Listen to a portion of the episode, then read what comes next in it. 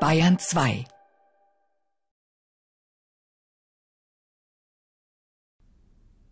Fritz Bauer von W. Selichowa und Natalia Satz. Moskau 1929. Die Handlung spielt in Bayern. Erster Akt, erste Szene. Wohnung der Familie Bauer. Ein ärmliches Zimmer. Hinten eine Tür, links davon ein Fenster. Rechts noch ein Fenster. Im Zimmer stehen ein Tisch, ein Herd, ein paar Stühle und ein Schrank. Ein Trödler gibt Elsa Bauer ein paar Mark, hebt ein kleines Schränkchen auf die Schulter und geht fort. Elsa, eine schöne junge Frau mit einem schwindsüchtigen Gesicht, geht zu den Tellern, wäscht sie. Fritz Bauer spielt mit Puppen. Die Puppen sind aus einer Zeitung ausgeschnitten, sie haben rote Punkte statt Augen. Ich hab doch die Wahrheit gesagt, Kameraden. Ich gebe euch die Hand. Fritz applaudiert sich selbst, dann stellt er sich hinter eine der Puppen und schreit Du lügst, du lügst und stellt sich wieder auf seinen Platz. Sie sind ein dummer Mensch. Das ist alles. Wenn wir schon streiken, dann müssen wir durchhalten. Aber Sie sind ein Regat.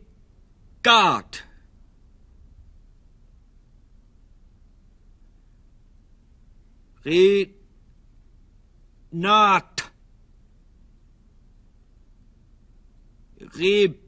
Remenat.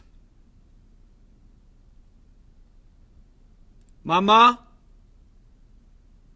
Mama? Wie spricht man dieses Wort aus? Welches Wort?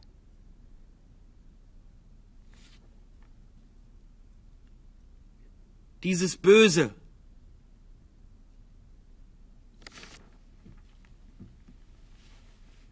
Elsa beendet das Geschirrwaschen und heizt den Herd an. Räum das Spielzeug auf und deck den Tisch. Fritz fängt brav an aufzuräumen, aber versucht sich an das Wort zu erinnern.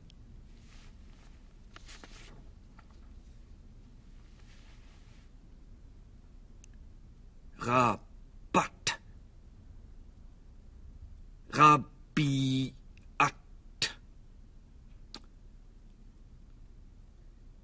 Rabi. Nat.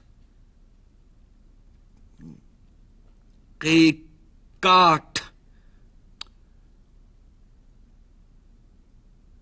Renat. Remenat. Mama, unser Papa ist doch der Allerbeste. Ja, unser Papa ist ein sehr guter.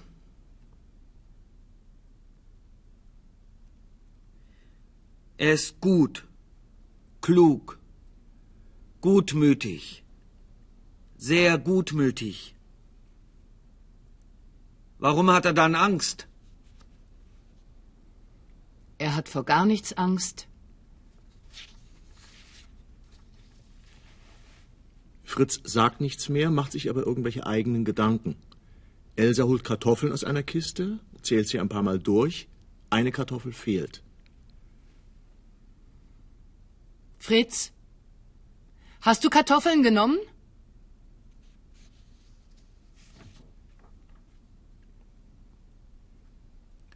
Gestern habe ich sie genommen.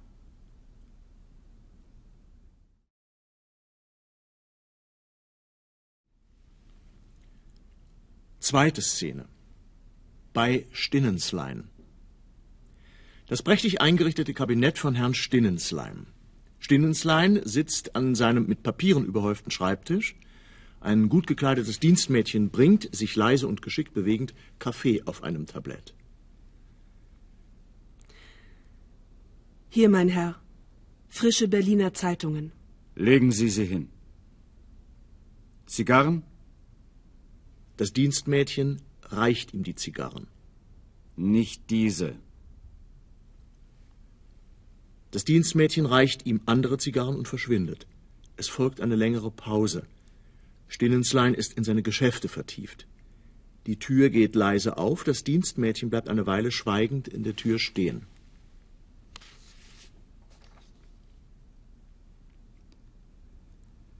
Was möchten Sie?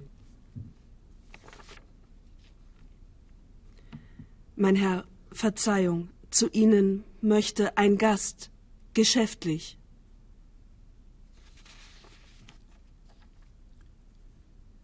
Ich habe zu tun.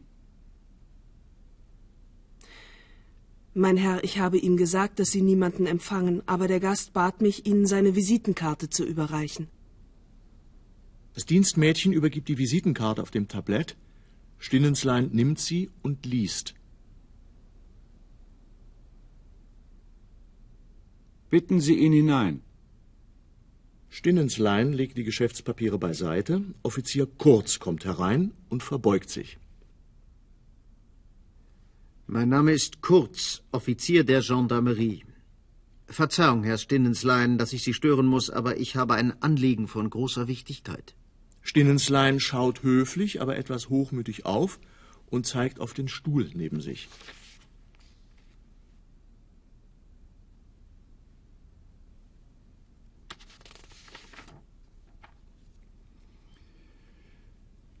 Ich bitte Sie.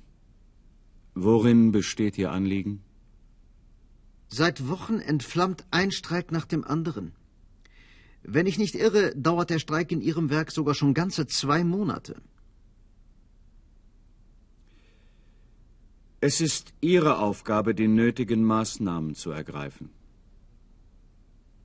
Eine kleine Ungenauigkeit, Herr Stinnenslein. Eine kleine Ungenauigkeit. Sie geruhten zu sagen, Ihre Aufgabe. Es ist unsere Aufgabe, Herr Stinnenslein, unsere gemeinsame. Die Aufgabe der Vertreter des Großkapitals und der Vertreter der Macht. Kommen Sie zur Sache. Fünfte Szene. Keller. Ein Eingang von oben. Neben dem Eingang steht ein Arbeiter mit einem Revolver. In der Mitte des Kellers steht ein Tisch. Am Tisch sitzen Johanna und Vater Spitzel im Gespräch. Wilhelm Heine steht an der Wand mit einem Text in der Hand. Nein, du hast Unrecht. Deine Kinder ändern die Lage nicht.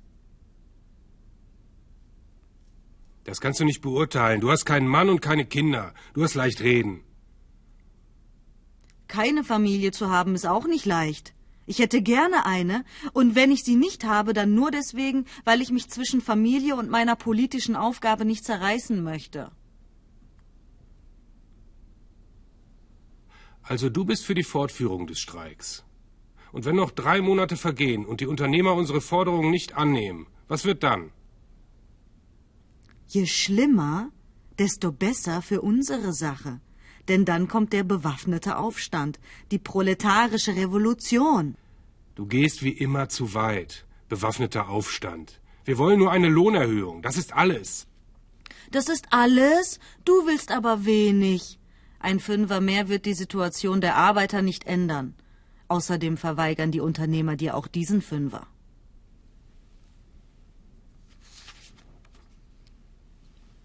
Es klopft an der Tür. Die Auseinandersetzung geht gleichzeitig weiter.